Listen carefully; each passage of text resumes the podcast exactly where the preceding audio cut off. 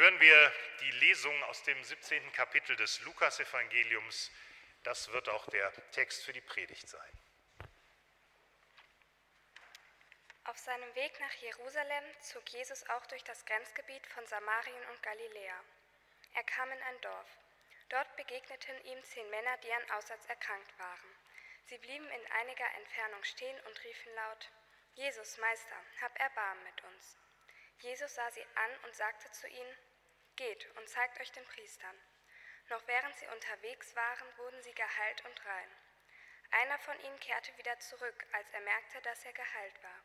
Er lobte Gott mit lauter Stimme, warf sich Jesus vor, vor Jesus zu Boden und dankte ihm. Und dieser Mann war ein Samariter.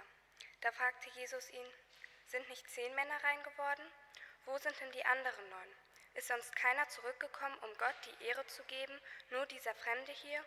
Und Jesus sagte zu ihm, Steh auf, du kannst gehen, dein Glaube hat dich gerettet. Gnade sei mit euch und Friede von dem, der da ist, der da war und der da kommt. Amen. Liebe Konfirmandinnen, Konfirmanden, liebe Eltern, Freunde, Familienangehörige der Konfirmanden, liebe Gemeinde. Danke sagen. Das ist vielleicht manchmal gar nicht so einfach und vielleicht in dieser Zeit ganz besonders nicht. Was haben wir erlebt? Der Krieg, der im Moment alles beherrscht, dessen Folgen bis in die Supermarktregale und unseren Geldbeutel spürbar sind, aber eben auch unser Großthema Corona. Wir sind froh, dass wir heute feiern können, wenn auch nicht mit eurer ganzen Gruppe leider, sondern nur mit einer Teilgruppe. Aber wenn ich mich erinnere, wie viele gerade da waren und wie viele jetzt hier sind, glaube ich, war das trotz allem immer noch eine richtige und sinnvolle Entscheidung, es eben so zu halten. Aber Corona hat uns auch die letzten zwei Jahre zugesetzt, als wir zusammen als Konfirmandengruppe unterwegs waren. Ihr, das haben wir nochmal so in Ruhe überlegt, ihr wart wirklich die Gruppe, die Corona am meisten sozusagen getroffen hat. So vieles, was sonst in der Konfizeit hat sein können, dass wir gemeinsam wegfahren, zweimal hätten wir es gern getan, andere nette Aktionen zwischendurch. Es ging irgendwie alles nicht. Selbst eine Freizeit im Frühjahr, die geplant war, haben wir dann doch schweren Herzens angesichts der Situation in der Zeit abgesagt. Aber auch die Konfirmandenzeit als solche, wie oft haben wir tatsächlich nur über mühsame Zoom-Konferenzen versucht, uns wenigstens mal zu sehen. Und ich bin sehr froh, ehrlich gesagt, so ätzend Zoom-Konferenzen auch sind, ich glaube, die Großen wissen das auch, dass es trotzdem irgendwie geklappt hat, wir trotzdem irgendwie beieinander geblieben sind. Und ich fand es trotzdem und vielleicht auch gerade deswegen, ehrlich gesagt, ziemlich klasse, dass wir wirklich manche Stunden hatten, da war ich hinterher total begeistert. Das wundert jetzt vielleicht manche, weil, okay, wir hatten auch Stunden, da ging es ziemlich die Post ab, so, ne? wir gucken jetzt keinen ganz besonders an, Hüstel. Ähm, nein, aber es gab auch das andere, dass wir gut ins Gespräch gekommen sind, dass es irgendwie angenehm war, dass, glaube ich, wir das Gefühl hatten, irgendwie ist es schon gut, dass das so ist gerade. Und dafür bin ich tatsächlich auch sehr dankbar, trotz allem und trotz dieser ganzen Mühe. Ja, und heute dürfen wir feiern, Gott sei Dank auch. Und Sie hoffentlich auch hinterher noch bei einem schönen sonnigen Tag. Das Danke sagen. So ganz einfach ist es also manchmal nicht, vor allem wenn wie jetzt es so viele Dinge gibt, die einen eben vielleicht auch gerade nicht Danke sagen lassen. Vielleicht lohnt es da, noch mal kurz in die Geschichte zu gucken. Die Lesung aus dem Lukasevangelium, gerade haben wir sie als Lesung von Frieda gehört. Auch eine Geschichte übers Danke sagen. Und eine Geschichte, die vielleicht irgendwie auch ganz typisch ist. Ich rufe nochmal die wichtigen Sachen in Erinnerung. Da waren zehn Leute, die waren aussätzig. Und das war damals wirklich, wo es noch keine Dermatologen gab, echt eine üble Sache. Die mussten am Rande des Ortes leben, keiner hatte Kontakt zu denen. So ein bisschen kennen wir das ja jetzt auch mit Kontaktsperre, so aus den letzten Jahr, zwei Jahren. Ähm, und da ist es auch kein Wunder, als Jesus dann vorbeikommt, in der, durch das Dorf zieht, sie wahrscheinlich irgendwie denken, naja, wir sind sowieso schon so am Ende, kann ja nicht schaden, den mal um Unterstützung zu bitten. Und das tun sie dann auch und rufen, Jesus, erbarm dich.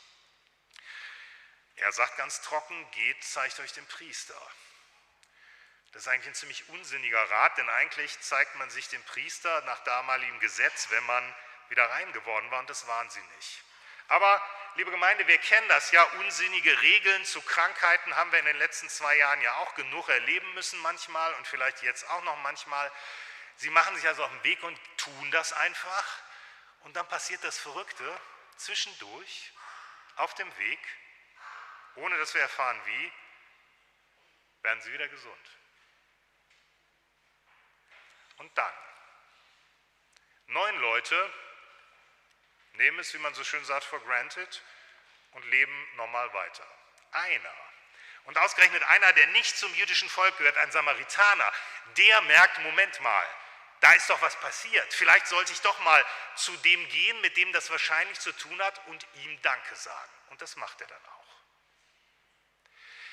Ich finde an dieser Geschichte so beispielhaft, weil da, glaube ich, vieles drinsteckt, was wir leider wahrscheinlich alle, mich eingeschlossen, nur allzu gut kennen.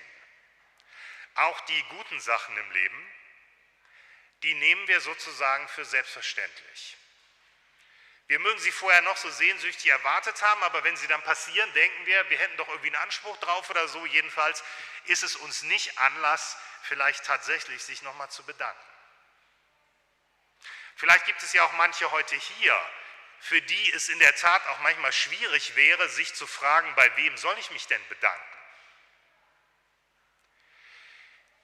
Für die Leute damals war klar, jedenfalls für den einen war klar, ich bedanke mich bei Jesus, denn offenbar hat es mit dem irgendwie zu tun, denn der hat uns ja auf diesen komischen Weg geschickt, also wird es an ihm liegen.